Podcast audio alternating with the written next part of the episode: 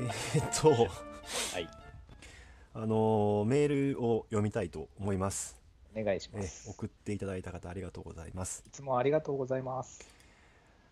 あのね、イッチーがね、本を読み返さないっていうさ、まあ小説っていうことにまあどうやら限定限定してるんだけど、まあね、あのツイッター上のリプライとかでも結構、まあ、感想とかでもあったけど、かなり反響があるんですよね、あの 発言に関して。そうなんですね。わイかるわ。ッチーもそれに気づいて、まあ気にしてるほどじゃないけど、なんかちょっと、あこんなに反響あるんだと多分思ってると思うんだけど、そんなに意外だったってことで、ね、まあ、俺もなんかええって言ってたからね。そうなんそれに関するまあメールがいくつか来ているので読みたいと思いますが、はい。え1通目がですね、シンクロックさん、いつもね、お便りいただいてありがとうござます。はいいはいはい。ありがとうございます。えーインさん、ヨウさん、こんにちは。いつも楽しく聞いております。さて、第な62回を楽しく聞きました。どのアニメを進めるのという質問をヤンデル先生がアレンジを加えることで、ヨウさんが多様な答え方をしており、私も聞いていてとても面白かったですと。まあ、これはその本読む、読まないっていうこととは関係なく、その62回のね、うん、あれ面白かったですね。うん、少し本題とずれるのですが、えーヤンデル先生が本やアニメなどのメディアをほとんど一度しか読まないという発言に引っかかりました。端的に言うと ヤンデル先生は本の知識をどのように摂取しているのだろうという疑問です。例えばヤンデル先生は一度読んだだけで内容を覚えられる天才型なのかこれは違うって言ってたよね、えーもしくは読みながら頭の中で判断していらない情報を大量に捨てて必要な知識だけすくい取っているのか。えーそれとも似たテーマの本を大量に読むことで半自動的に同じ話題を復習できるのかあそこまで本を読まない私は買った本の3割くらいは読み返したりします。えー中学生や高校生の時はあまりお金がなかったので、えー図書館戦争シリーズやソードアートオンラインを何度も何度もえー何回も何回も読んだ記憶があります。それと本はだいたい頭から最後まで順番よく読もうとします。途中で、えー途中で諦めたりもします友達から気になるところだけ読めばいいじゃんと言われることもあります。でも気になるところと言われても私が決められることじゃないというか何が役に立つかわからないしどこに何が書いてあるかを読んでみないとわからないじゃんわからわからないんじゃないかと思ったりします。つまみ食いできるのはそれこそ何度読ん何回も読んだことのある本だけだったりしますと、うん、いやつまりヤンデルさんの、えー読書のスタイルとその知識量にちょっとびっくりしたというはという話です。えーおそらくヤンデルさんも教科書のような本は何回も目を通しているとは思いますがこれね新書とか教科書読んでるって言ってたね。ヤンデルさんのツイッターは日々大量の本の感想を上げております。それを見ると、えーワクチン2倍の人に見えるけど相当な努力家なのだろうなと思ったりします、うん、もちろん研究職に疲れているヨウさんの本を読むという行為についても気になります。長文失礼しました。これから寒さが厳しくなるかと思います。お二人ともお体ご自愛ください。それではと。いうことをいただきました。もしもし？もしもし？はいはい。もしもし？あ切れてた今。もしもし？もしもし。はいはい。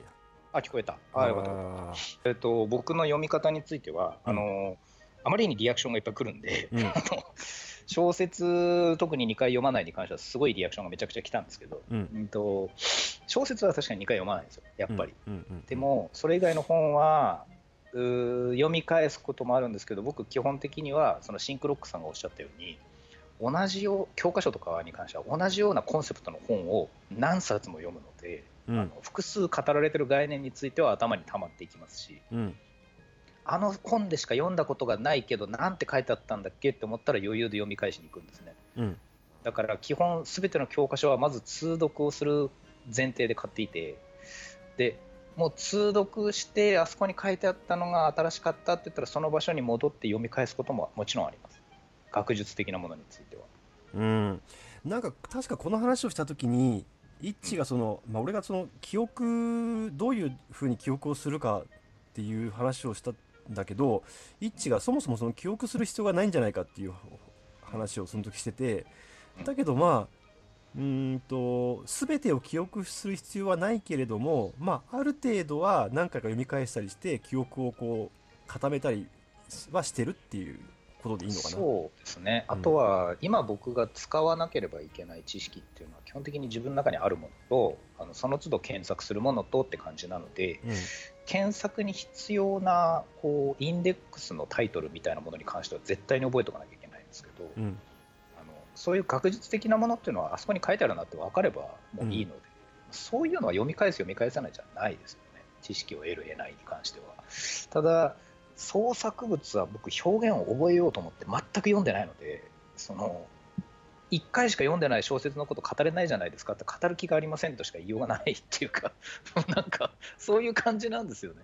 その時自分が得た経験でよかったあの本って言えればいいみたいなところがあるまあねそのまあ反復する理由がその記憶を呼び起こす以外のこともまああるからね。ただ単にあります、うん。ありますよ、まあまた楽しみたいとかね。そうそうそう。まあ、そこら辺は人それぞれということでいいんじゃないかなと思うんですが。ただ僕が異常に記憶力がいいとか一回読んだら全て覚えてるってことは全くないですね。うん。全くない、うん、えーまあ、もう一通こうちょっと関連したというかね、はいはい、えーっと鈴木聖羅さんからいただきました、えありがとうございます。楊先生、尹先生、こんばんは。第65回、アット秋葉原のお話の中で、尹先生の小説を二度読まない発言で、巷が湧いているそうで、うん、まただ。しまった、うん。私も自分のことをあれこれあれ,、えー、とあれこれ思い返してお便りしました、はい。私個人において小説読む行為は疑似体験です。えー小学6年生の時に灰谷健次郎さんでいいんだっけこれおーいましたね。灰谷健次郎の「太陽の子」あ太陽。うん。を読んで、えー具合が悪くなりソファーに横たわりながら、えー私はあまりつ辛い話苦しい話を読んじゃいけないんだなと思いました。以来あまり小説は数を読んでいません、えーバッドエンドの話話を読んでしまうと数日の間、えーダウナーな精神状態を引きずるので社会人になった今は年間に数本しか小説を読んでいないと思います、まあ、本自体は、えー漫画や雑誌を含め年間100冊以上読んで本を読んでいますと。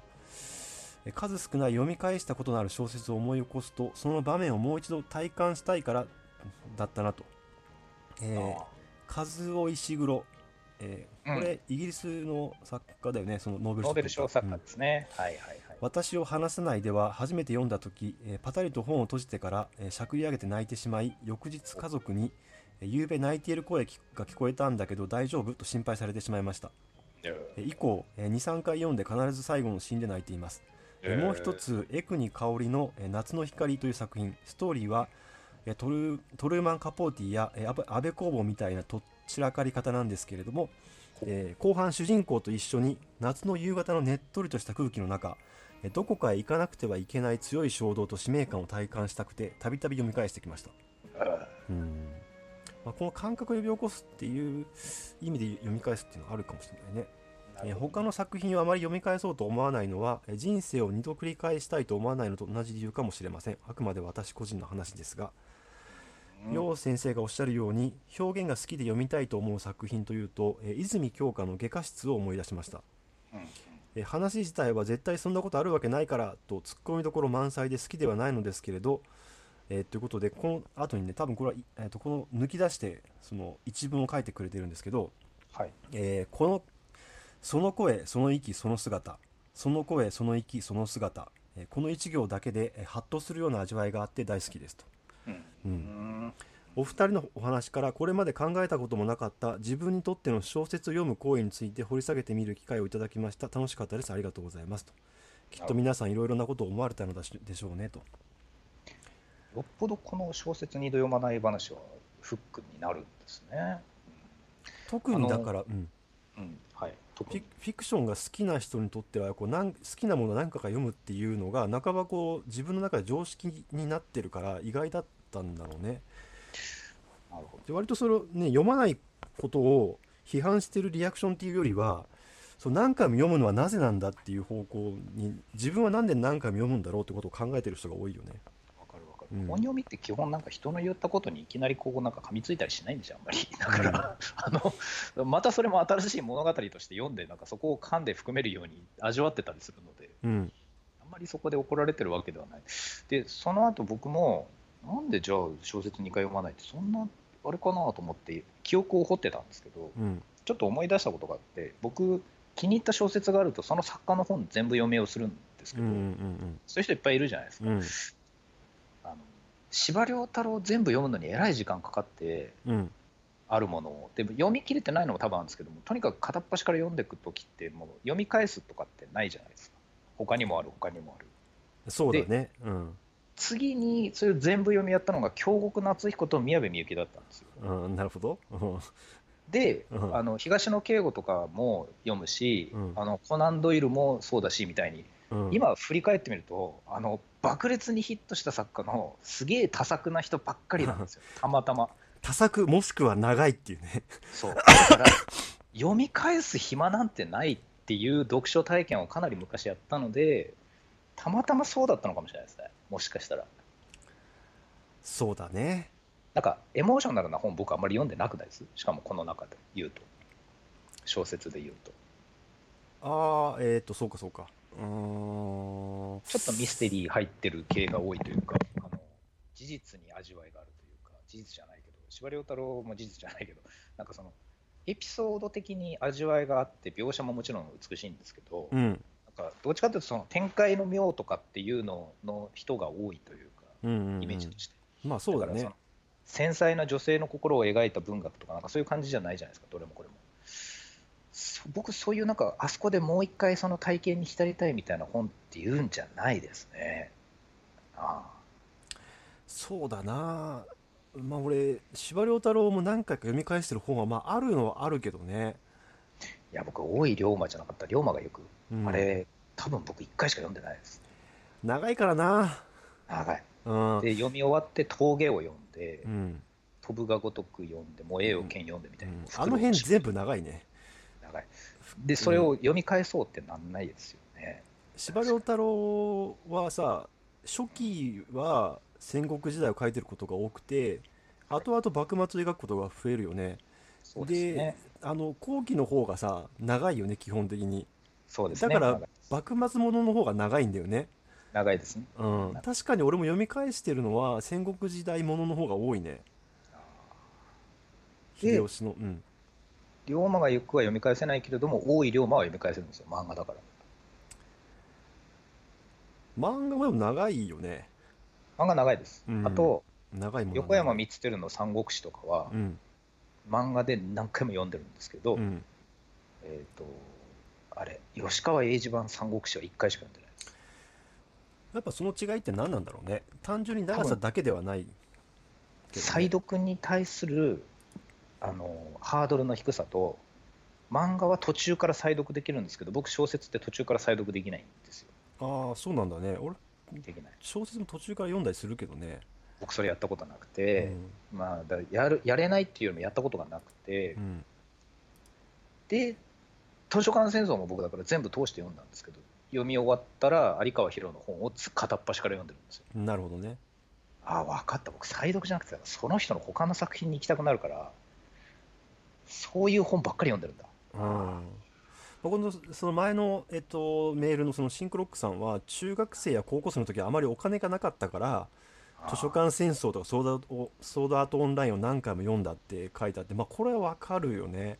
でも僕中央図書館っていうその当時うん。自分の中そばにあった図書館、うん。家の近くにあった図書館で片っ端から借りて読んでました、うん。だ 確かにこう図書館利用する人と利用しないパターンであるよね。まあ図書館が単純に遠い,、遠いとかさまあ使う習慣があんまりないとかいろいろあるけどその部屋にとりあえずずっと置いてあるからなその本をひたすら何回も読むみたいなさ、パターンもあるからね、うん。いやなんかそういうあれだねっていうなんか理由があるんだねみたいなところまでたどり着けるの面白いですね。うん、図書館あでいや。ソードとソーダとオンラインもそうだし図書館戦争もあのアニメも面白かったねアニメ面白かったですか？うん。あれ、えっ、と小説で言うと今ソードアートオンラインの話が出ましたけど、うん。僕そういえば今思い出したの中学か高校の時にガンダムのノベライズ読んだんですよ。ああはいはい。確か。うん。でガンダムの初期のやつからゼータダブルゼータと読み進めてって、うん。でニューガンダムのノベライズ読んでうんそこからポケットの中の戦争かなんかのノベライズを読んであまりの暗さにガンダムがそこで止まったんです。よ 僕一回。思い出した思い出した。あれも解読してねえな。なるほどなるほど。懐かしいな、うん。うんなんだ。あそう。それと僕多分次の正月に実家に挨拶顔を見に行ったら京極夏彦をもう一回読み返そうかなって思ってます。なるほど。なんか正月にさやるって言ってなかった？なんか読むって言ってなかはったさん千葉雅也さんっていう哲学者のこの間小説第一作「デッドライン」っていうのが出たっていううん。哲学者の方だね。哲学者です。新潮文芸のアカウントを僕フォローしてるんで、そこから流れてきて、うん、うん、絶対読もうと思って、小説読むなら正月だみたいな感じ。なるほど。横山秀夫、うん。うん。横山秀夫っていう方の本も、だから僕はずっと再読はしないまま、64も正月に読んだしみたいな感じですね。一応あのさ雑音がじゃ、若干聞こえるんだけどケーブルとか抜けてる？抜いてる？いえ、いじってないんですけどね、なんだろう、充電の問題かな。ブーンって言ってます？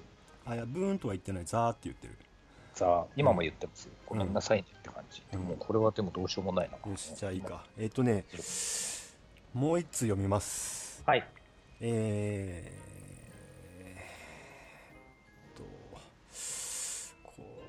そうかそうか。陽先生ヤンデル先生はじめまして。えーっと三葉と三葉と申します。あら、素敵。えー毎週通勤の車内で楽しく拝聴しております。67回の情報とコミュニティとナラティブ等を拝見し拝聴してと、おつい最近です。えーそうそうそう。伝えたいことが伝わる届くって難しい大切にしたいことだけれどともやもやしています、うん。えー私が都心の支援センターでワーカーをしていた時地域の方に情報や注意を呼びかけても自分は大丈夫と断られてたなと、えーあ。介護予防教室も認知症予防も、えー詐欺被害防止も、うん。えーまあ失敗したなと。教室関係はだんだんにコツがつかめたけれど。えー特殊詐欺、骨董詐欺、えー医療健康詐欺、宗教勧誘など被害が明らかになって、えー間に合わなかったと悔やむことが何回かありました、えー悔しかっ。た気持ちのモヤモヤかも、えー被害に遭った方からお話を伺うのが辛かったです。でも聞くことしかできなくてひたすら聞いて、えー骨董詐欺など訪問時はえー隣に座り耳の近くで内緒話をするように話されました。ええー宗教の勧誘などはえー何度も電話で話すうちにえー近くにいる人のように親近感が芽生えてえーこの人が言うことだしと信じてしまう人が多かったです。ーは私自身の持病の悪化もあり支援センターの仕事を離れましたがえー情報の入り方で受け手の信頼度に差がつくのかと気になっていたことを思い出したり思い出して考えたりしています、えー長々と愚痴のようなメールで失礼しました。必要な時に必要な情報にたどり着けるようにえー周りにいる人との対話を大切にしていきたいと思います。病んでる先生たちの発信も見逃さずに共有したいと思いますのでよろしくお願いしますと。日に日に寒さが、えー厳しくなります。心身ともに大切になさってください。これからも楽しみにしております。ということでいただきました。あありがとうございます。ナラティブのどれに沿うかっていう話ですね。そうだねなかなか、うん情報を受け入れてもらうっていうのはまあ難しいっていう話だと思うけどね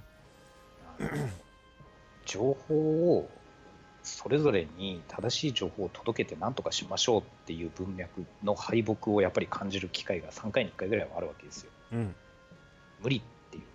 で、その時に、その人にもう情報外の部分で寄り添ってしっかり一緒に歩いていこうっていう人が科学的な知識も持ってるっていう 感じ。うんだから、全員は無理みたいなところに今僕はいるので、本当に。うんそこでなんかだからそのなんか話をちゃんとしっかりできる関係にいる人の3人に1人くらいが科学も備えてたらいいよねっていうところまでこう具体的になんかカバー仕方を変えないとダメだなっていうことをずーっと考えてますね最近は。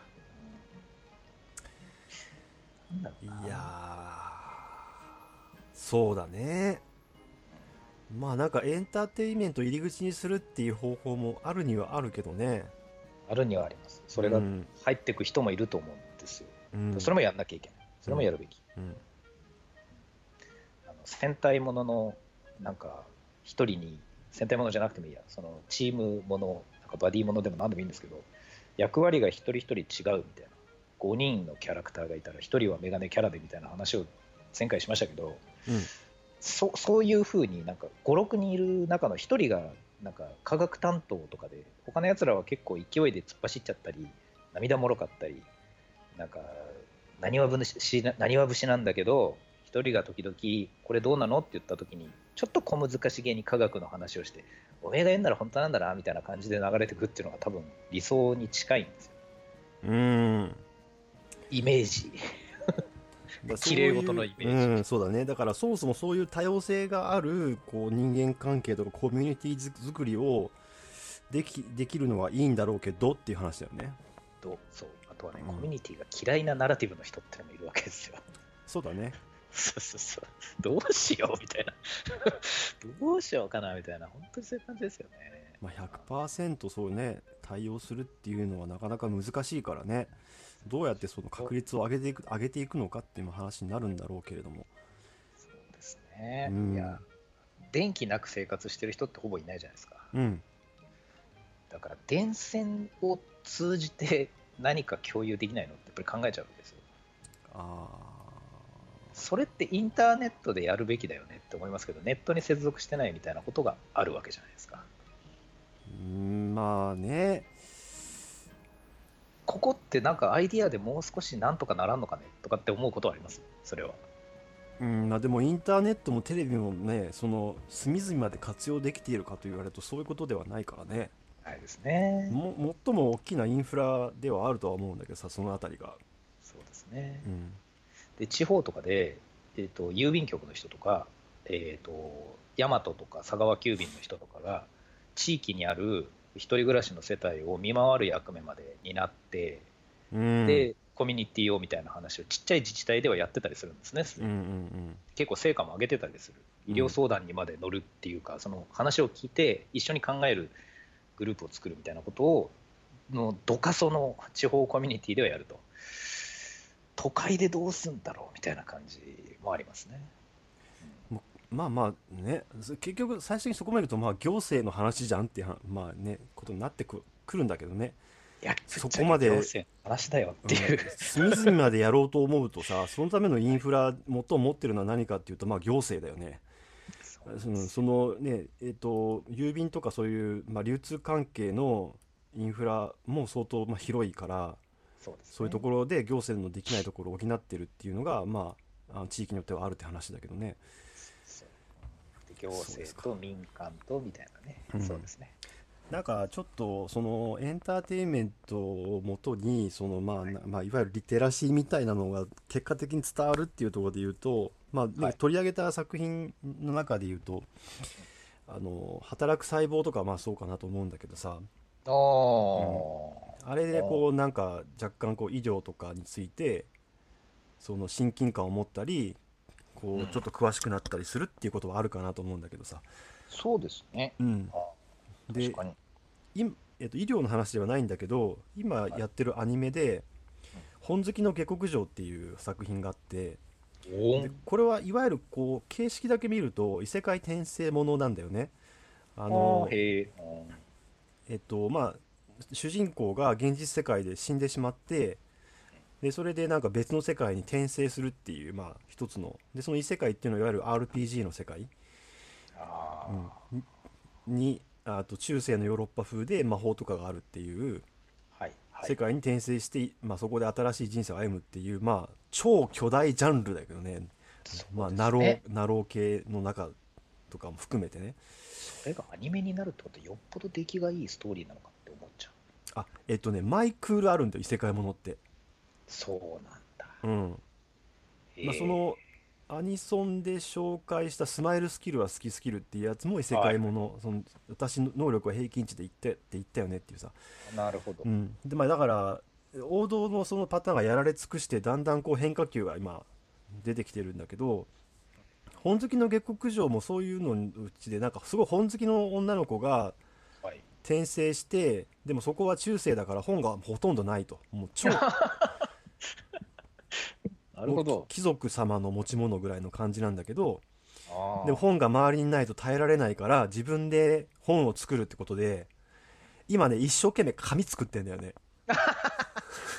まず紙が高えっていう話になってさ。いいですね、うん。いいですね。なるほど、そっから行くんだ。そうそうそう。でなるほど。でね俺こう思ったんだけどこれって異世界転生もののえっとフォーマットに乗っかってるけれどもどっちかっていうと児童向けの啓蒙書みたいな雰囲気がするんだよ。あーわかりますよ。うん。え児童向けのそのファンタジー作品で楽しく読めるんだけど結果的になんかいろんなことを知ることができるっていうさ。ー昔あったな、何々の不思議シリーズとかそうですそうそうそう。あれのまあ小説ファンタジーにしてちゃんとしてしてあるっていう形だとにに近いと俺は思うんだけどなんでかっていうとまあえっとね普通なんか異世界転生ものってこう単に転生するんだけどこれねマインっていうその別世界にいる小さい女の子に乗り移っちゃうって話なんだよね。でまあそのもともといたマイの人格っていうのは、まあ、いなくなっちゃって入れ替わっちゃうんだけどでだからまあ5歳か6歳ぐらいかなの小さな女の子の中に日本の女子高生の人格が入り込んでるんだよね。だからまあいろんな知識があるからそこでこうどんどん活躍していくって話なんだけどさ、そうするとこう家族とかもいるわけじゃん。だからそのね、うん。すごいその、まあ、いわゆる中世ヨーロッパを模した別世界なんだけどかなりその辺のこうなんか細部の作り込みがあってまずみんなであの風呂に入んないんだよ。だから髪の毛がかゆいって言ってなんか油とかをこう使ってあのシャンプーとリンスを作るみたいなさ。あだまずその本当に中世ヨーロッパのみはその今より衛生環境が悪かったってことも再現してるし時代交渉が。そうそうそう。であえっ、とね6階建てぐらいのね木造のねアパートに住んでんだけどほう。それもなんかね、まあ、中世ヨーロッパにあったかどうか俺ちょっと知らないんだけど古代ローマにはあったんだよ少なくとも。でね、そこをガチャって部屋出ると、まあ、暗い廊下があるんだけどはい。その第一あのそれ開けた瞬間の感想が暗くて臭いって言うんだよねで異世界転生ものってこの辺のこうリアリティって実はあんまり扱わないんだよね。なるほど。省略しますよねそうそうそう。うん。なんかやっぱその実際まだ印刷技術がないとか紙が全部写本であ本が全部写本でさすごく高価なものだとかっていうところもまあちゃんと時代交渉がされてるのでなんかその要は異世界転生ものってさそういう中世ヨーロッパを模したファンタジーがまあ昔からあってそれがテンプレ化してってるじゃん。うんじゃでこの作品はそのもともと異世界ものを作った大元になった作品が参考にしてた中世ヨーロッパとかの歴史的な事実をうん。ちゃんと引用してるからだから大元から引っ張ってきてる感じがするんだよね。異世界もののテンプレに乗っかってるように見えるけど。ここに来てじゃあ丁寧に一からちゃんとうん。基礎から作り変えてる作り直してるのか。そうそうそう。異世界転生ものが、えっと元にしていた歴史的な史実をから直接引っ張ってきてる感じがするのでそういう意味でもなんかそのちゃんとこう見ていくと印刷技術ってこうやってできてるんだとか紙とかこうやって作るんだとかそういうことが分かるようになってるっていう意味では ある意味そのサイエンスコミュニケーションみたいな、まあ、サイエンスじゃないけど文化とか技術とか歴史のコミュニケーションにもなってるので。そういったストーリーを込みでアプローチできるって大人より子供の時の方がいいのかなっていうちょっと子供に対する上から目線が若干あるんですけどだだからねうん、リテラシーのことを考えたら最終的に行き着くのは割と教育っていうところに行き着くんですよね。うん、そうだね。児童教育うんリテラシー教育みたいな。育ちきった大人とは別にそっちの方をそういう優れた物語によってっていうそこにクリエイティブの活躍する隙間がまだいっぱいある気がするんだけどな。あどうなんだろうなあぐらい、まあね、大人が楽しめるそういうのもあるからでもまあそれをで新しく知れ知るっていうねいろんなことをあるけどまあ知ってるものを楽しむっていうのもあるよな。だからその印刷技術がどうやって出てきたとかっていうのを知っててみ見て見るとあこうやって引用してんだっていう面白さがあるっていうふうにもう見えるからそうですね、うん、なんかこう知らなかったことを知れるっていうのもあるし、まあ、両方どっちでもいいんだけどあ子供の方がそこは素直に吸収できるような確かに気はするけどね。確かうん。なんかラノベとかアニメとかでもやっぱそういう引用してるものがあってさその、はい。一多分読んだことあるって言ってた気がするんだけど「狼と香辛料」って。にああ読んでましたよ。全シリーズ読みましたよ、あれって要は経済のことが分かるってことじゃん？わかる。分かりやすい経済の本っていう言い方もできるじゃんあれって、そうですね、うん。あとその「魔王優」っていうさはいはいはい。ウェブ小説2ちゃんの掲示板であれ連載されてたんだっけ最初。確そうなんですか？かそうだった気がするな、えーにちゃんなんだ。あれも、えーっとルネッサンスと産業革命とその後民主主義の成立っていうところまでやってるよね。ああそうなんですか、うん。ああなるほどな。そういうのもねまあそういう方法もあるかなとは思うけどね。ドラえもんだってリテラシー高いんですけどねいろいろ。科学リテラシーは。ああ SF としてね。そうそう。あだー全然関係ない。うん、あどうぞ。えあれ関係ないけどなんかその落語を元にしてることが多いっていう。ああ、うん。落語のモチーフが一部使われてるシーンは多いと思います確かに。あとうん古典 SF のひっくり返し、あー。だからドラえもんだからそある意味そういうねまあ、落語のリテラシーが上がるというかさそのだいぶ言葉として間違ってるけど。いやいや、言いたいことわかりますよ、うん。でドラえもんがあと面白いのは、うん。えっと親が子供を面白いよって連れてくっていうのを想定して映画を作ってるので、うんうん。その昔子供の頃にドラえもん見てた親が行くと親も喜ぶみたいな風にできてて子供向けコンテンツだから親を無視しないっていうのはもうドラえもんとか当たり前のことなんですよねコナン君とかは。売れてる子供向け作品は大体大人は無視してないね。無視してないですね、うん。でそれを科学リテラシーの時だけどっちかに振ってるのはやっぱりおかしいっていう話はありますそうだね。なんか別に子供向けに作ろうが大人向けに作ろうがまああの面白い作品は子供も大人も面白いような気はする、そうですね。うん、そういうところは確かに、ま、もっとずっとやり続けていいんだろうな、それだけでは足りないのかもしれんけど、いや、一人でやれることには限界がある。そりゃそうだ。えー、っとじゃあ。はい。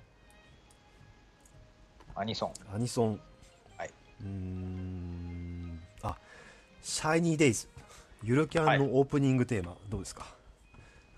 これは、うん。送っていただいて聞いて、最初の10秒ぐらいで思ったんですけど、うん。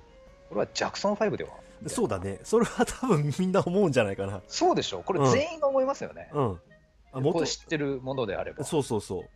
そうでしょ俺ねこれね見た。アイオン中バッそうそうそう。でなんか見た時にまあうーん、まあ、ちょっと、まあ、若い人というかにあれってそのパロディだよねって言ったら全然分かってくれなかったことがあって、まあ、多分その年齢っていうよりはその音楽ちょっと古い音楽に興味があるかどうかってことだと思うんだけど、これは、うん。ジャクソン5だから、マイケル・ジャクソンが子供の頃にやってたあの超有名な、超絶歌唱力の、超有名うなん代表曲の一つと、構成まで完璧にそっくりに寄せてますよね。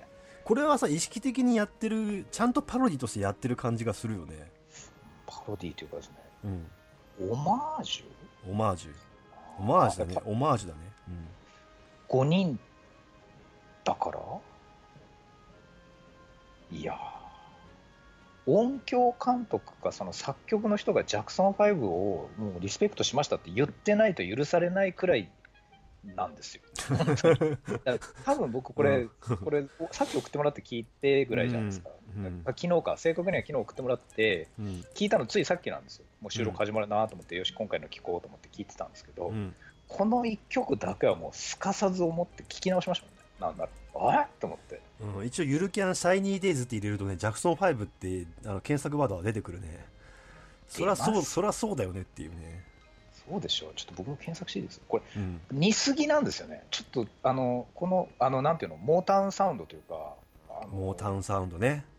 あの、はい。僕のですね、好きなバンドのナンバーガールっていうやつの、うん。えっ、と、活動を解散する直前に出した、直前に作った曲で、インストの曲があって、ボーカルが入ってないんですけど、そうん。そこにモータウンっていう名前の曲があるんですよ。うんうんうん。で、そのモータウンっていう曲があるっていう、それを後で解散した後に出たアルバムを聴いたときに、モータウンってなんだと思って、僕、そのモータウンサウンドのことをそこで一通り勉強したんですよね。うん。モータウンっていうレレーベルがあったんだよね。もともとあって、うん。で、そのモータウンっていうレーベル、あるいはその時代を代表する一つの曲調みたいなのがあるとかっていうのを、もう今から20年ぐらい前に気にしてたんですけど、そのモータウンサウンドのトップみたいなのがジャクソン5で、だそこに寄せた曲ってわけでもないんだけど、でも、すげえジャクソン5ですげえモータウンサウンドなんですよね。何っていうぐらい。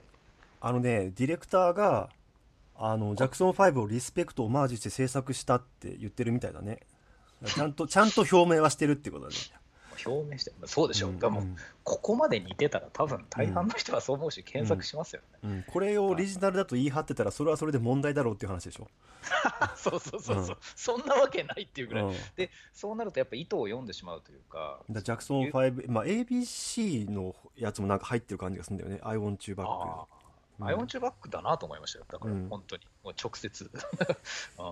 うん。で、なんか使ってる音色といい、リズムといい、うん。途中途中に入ってるちょろっとしたメロディーが完全に同じように入れてるので、まあ、パロディじゃなくても、これはもうオマージュでしょっていうくらいの感じですかね。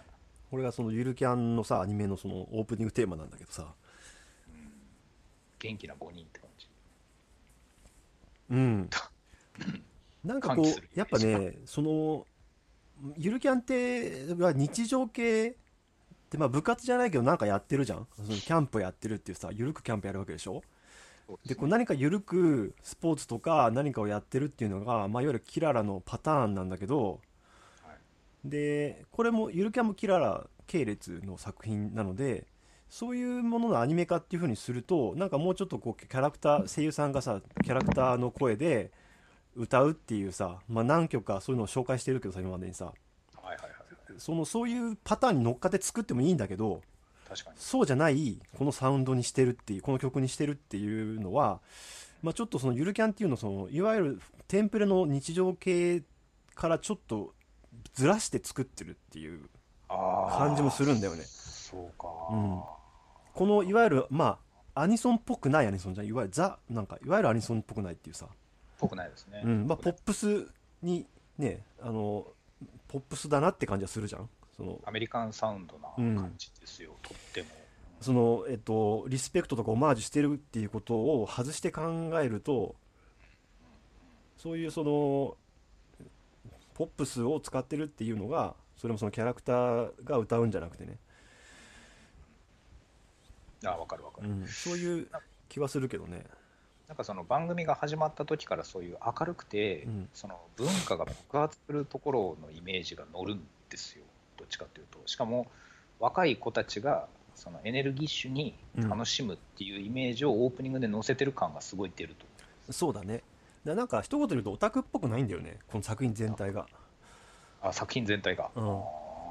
キララ作品ってずっと作られ続けてるしずっと一定の人気はあるんだけど、まあ、爆発はしないんだよね、もう 見てる人は見てるっていうさだから俺は見てんだけど見てる人は見てるっていう ジャンルになりなってると思うんだけどゆるキャンはその中ではそのやっぱりそ普段そうこういう系の作品を見ない人も含めて全員見てもうすごい盛り上がってたのであやっぱそうういう、うん、つく制作時のその方向性もうまかったんじゃないかなと思って原作力に加えて。ゆるキャンは僕漫画すごい好きでなんかよく読み返してます。飛行機の中アニメのねりんちゃんはいいよ。まおいちゃんもいいけどね。そうですか。うん。なるほど。遠山奈緒さんっていうねまあすごく人気のある人がやってんだけどまあうまいわ。まあうまい。りんちゃんかわいいもん。そうですか。あうん。そうですか。うん。結構テンション低いじゃんりんちゃんって。漫画版でうんだからりんちゃんが主人公だと僕は思ってたんです その話したね。なでしこかりんちゃんかっていうね。まあダブルうん、ダブルヒロインダブル主演みたいな、うん。そうそうそう。だから最初にそのなでしこっぽくっていう話をしたしたので先輩が、うん。